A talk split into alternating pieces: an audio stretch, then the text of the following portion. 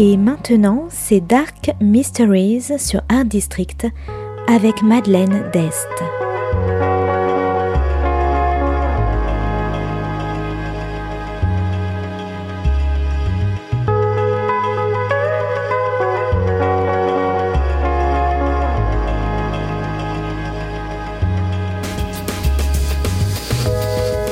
Welcome to Dark Mysteries, a book review show devoted to crime, mysteries, thrillers, and the dark side of human nature. I'm Madeline Diest. Join me as I talk about great books in the crime and mystery genre. Happy New Year, and welcome to another year of Dark Mysteries. Today's book is The Unbelieved by Vikki Petraitis. Published by Allen and Unwin in 2022, today's book is all about sexual assault, small towns, and misogyny.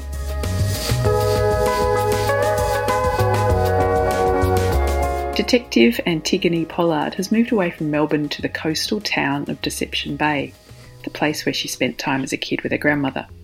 By leaving Melbourne, she's trying to escape a case which got right under her skin and a relationship which went sour. But a month into her new life, Antigone is having a quiet drink in a local pub when she's targeted by a serial rapist. She gets away and makes the arrest, but no one wants to believe her, not even her new boss. Antigone finds out that she's not the first person to report an assault in the area, but there have been no convictions. When she and her partner Wazza come across a girl walking in a daze along a country road who's been attacked with no recollection of what happened, Antigone is more determined than ever to get justice. But as she delves further, she finds the abuse is systematic, and the women of Deception Bay are scared. They are the unbelieved. Is she finally the person who can help them? Or will Antigone just repeat the mistakes she made in Melbourne?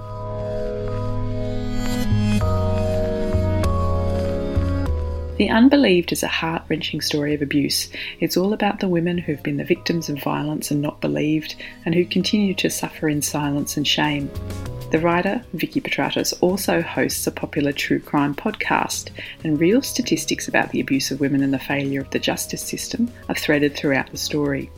The Unbelieved is set in Australia, and the story is unfortunately particularly topical after last year's mishandling of a high profile rape case, which allegedly occurred in Parliament House in Canberra. But not only is this book topical and a scathing social commentary, it's also a cracking good read, extremely well written, and totally addictive. Antigone, the main character, is dogged in her determination to fight for the victims and justice. The incidents in Deception Bay are like history repeating itself for her, and this time she vows to get the right outcome. She's willing to sacrifice everything, including love, for justice.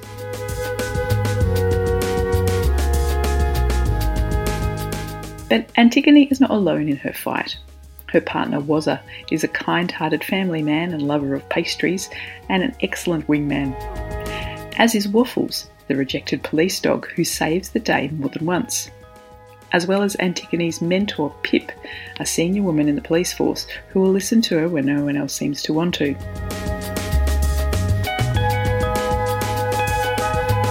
And while the secrets of the small town are horrific, there are moments of hope and bright lights at the end of the tunnel.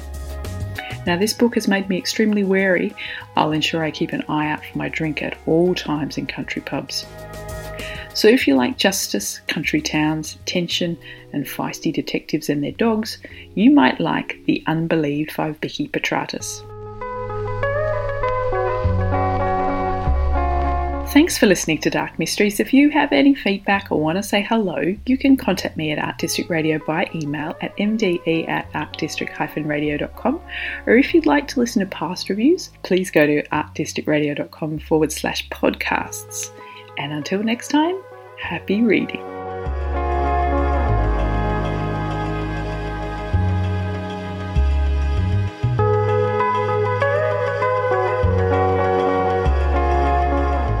C'était Dark Mysteries sur Art District, la chronique en anglais de Madeleine Dest qui nous vient directement d'Australie.